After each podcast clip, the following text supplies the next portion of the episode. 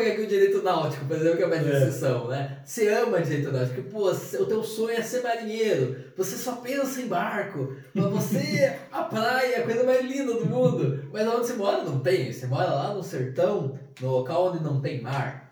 Ou você mora lá na Amazônia, você mora em qualquer lugar que não tenha praia. No sertão tem praia. Então, é, analisa se ali onde você mora vai ter é, mercado e se vai, você vai conseguir escalar o teu negócio. Exatamente. E para analisar se é rentável, você tem que passar também para um outro ponto, a análise da concorrência. See the money won't stay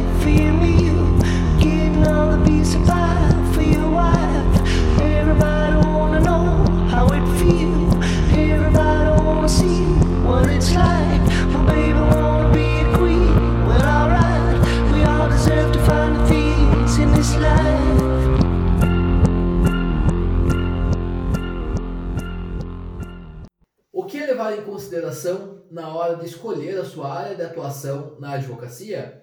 Eu sou Rodrigo Guerin. E eu sou Guilherme Chocailo e esse é o podcast e canal Advocacionando. Então a gente separou hoje quatro dicas quatro pontos né, do que você deve levar em conta quando for escolher a sua área de atuação na advocacia.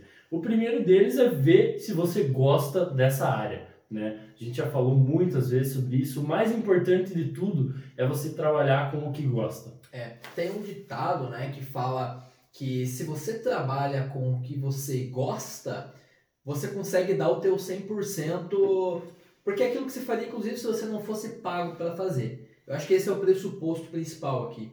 Vamos supor, você é uma pessoa que gosta muito de lidar com as pessoas do ponto de vista afetivo. Então, talvez direito de família seja interessante para você. Você gosta de ouvir as pessoas. Se dizem que você é um bom ouvinte e você gosta de dar conselhos para as pessoas, você é uma pessoa sensível que sabe lidar com esse tipo de relacionamento, talvez seja aí uma, um critério né, para você definir a tua área de atuação. Você é um cara muito empreendedor, gosta de estudar, ver conteúdo sobre negócios, sobre empresas. Talvez tua área seja o direito empresarial, né? São cada, em cada área você pode analisar se você gosta ou não e também pensar, você tem que pensar, estudar, perguntar para outras pessoas como é o dia a dia da advocacia naquela área de atuação. Né? Exato. O segundo ponto que a gente queria destacar aqui é, na sua região, tem mercado para essa matéria que você quer atuar? Isso mesmo, Ex existem clientes que vão te contratar, tem alguém que precisa que você resolva esse problema que você está disposto a resolver? Essa é uma pergunta imprescindível também, né? Não adianta você querer atuar sobre direito para startups se você está numa cidade do interior que não tem até hoje nenhuma startup criada, a menos que você queira migrar para o mundo digital e ser um advogado que vai estar tá morando em determinado local, mas atendendo clientes de outros lugar, lugares também, né?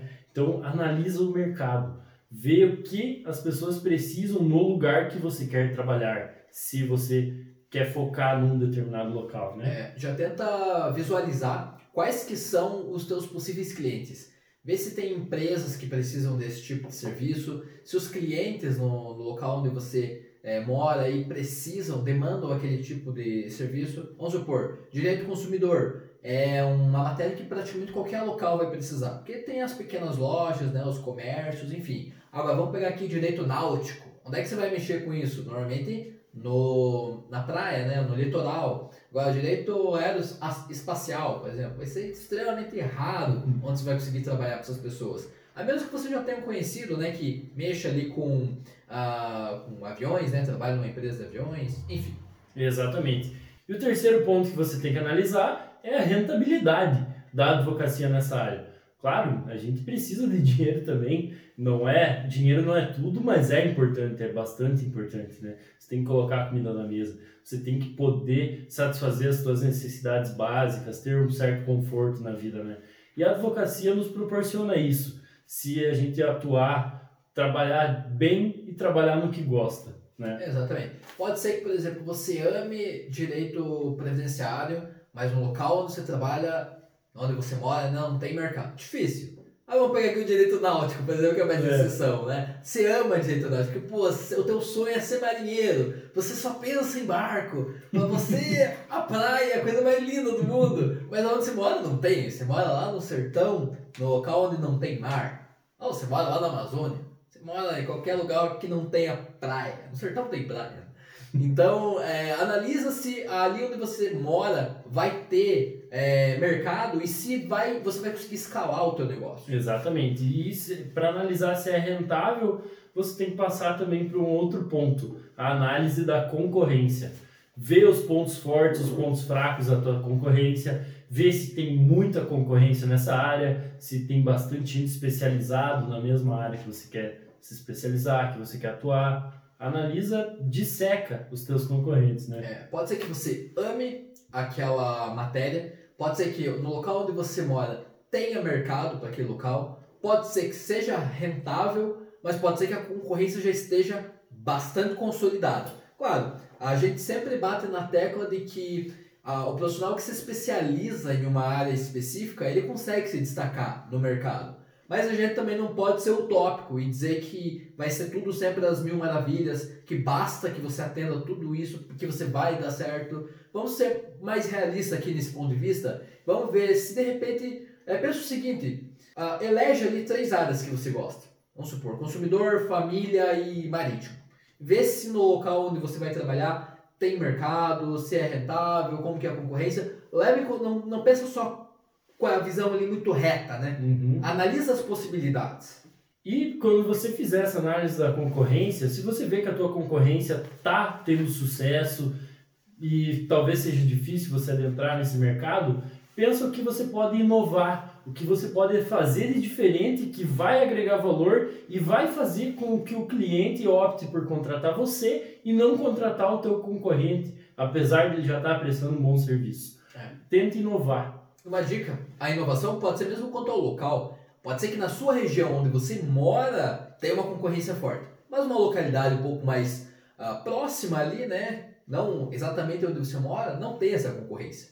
E aquele povo local contrate os, os serviços locais. É uma possibilidade também, né? Então estuda tudo isso, analisa a região mais macro, né? Faz essa pesquisa, gasta mesmo um tempo fazendo essa análise antes de se lançar, antes de fazer uma pós, antes de se especializar, né? Tem tudo isso. Perfeito.